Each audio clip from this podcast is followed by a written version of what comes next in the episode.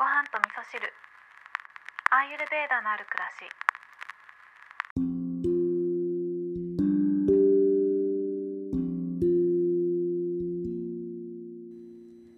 こんにちは。アーユルベーダアドバイザーの土井京子です、え昨日はインスタライブをさせていただきまして、えーリアルタイムでもね見に来てくださった皆さんいらっしゃってすごく嬉しかったです。ありがとうございます、えーアーカイブもね、あのー一緒にインスタライブをさせていただいた、えーあゆみちゃんのアカウントの方で残ってますのであの興味のある方いらっしゃいましたらぜひご覧いただければと思います。はい、えーで昨日の配信の、えーこの番組の配信の中で私が筋肉痛になりましたっていうお話をしたと思うんですけど、えーおかげさまでですね。あのだいぶ引いてきたなと思ってなんか割と早く引いたなと思ってるんですけど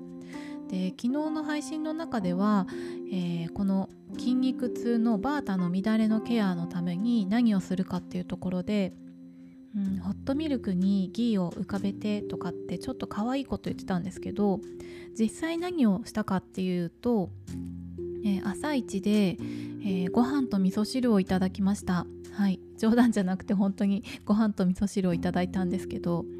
あのこのバータの乱れっていうところで言うと味で言うと甘み酸味塩味っていうのを取り入れてあげると効果的なんですね。でこの甘み酸味塩味だけを取るっていうことではないんですけどいろんな味がミックスされていてよいいんですけど特に甘みと酸味と塩味っていうのを際立たせてあげることでバータの鎮静っていうのがしていけるんですね。でご飯は甘みですよね。でお味噌汁っていうのは、えー甘み酸味塩味と全部揃ってる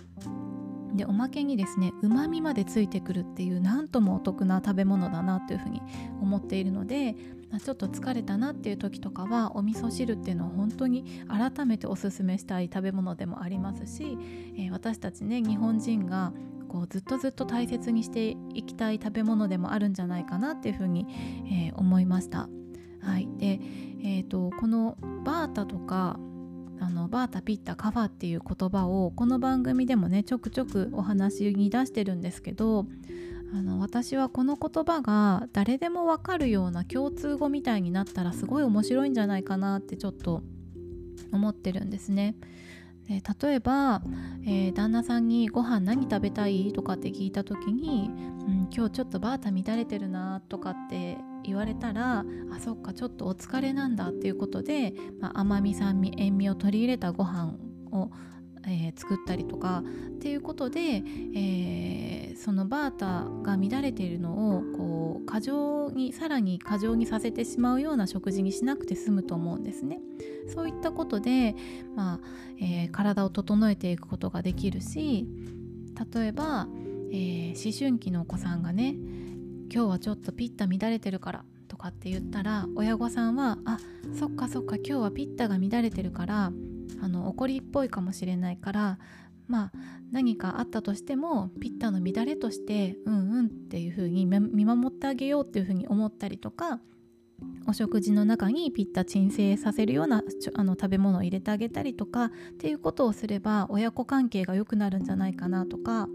お友達関係でもね何か悩み事を相談してくれたお友達に対して「ねえねえ今ちょっとさカファ乱れてるんじゃない?」とかっていう一言を言ってあげるだけであそっか私ってこんなネチネチした性格じゃなくてカファ乱れてるだけなんだっていうふうに思って、あ、食べ物とかねライフスタイルをちょっと変えるだけで、えー自分のこう好きじゃない自分っていうのはあのだんだんなくなっていく整っていくんじゃないかなっていうふうに思うんですよね。っていうね今日は妄想のお話も入れさせていただいたんですけれども。はい、ということで今日はですねあの筋肉痛の時もご飯と味噌汁がやっぱいいよねっていうお話と私の妄想話を聞いていただきました。でですね、えーお知らせが1個あるんですけど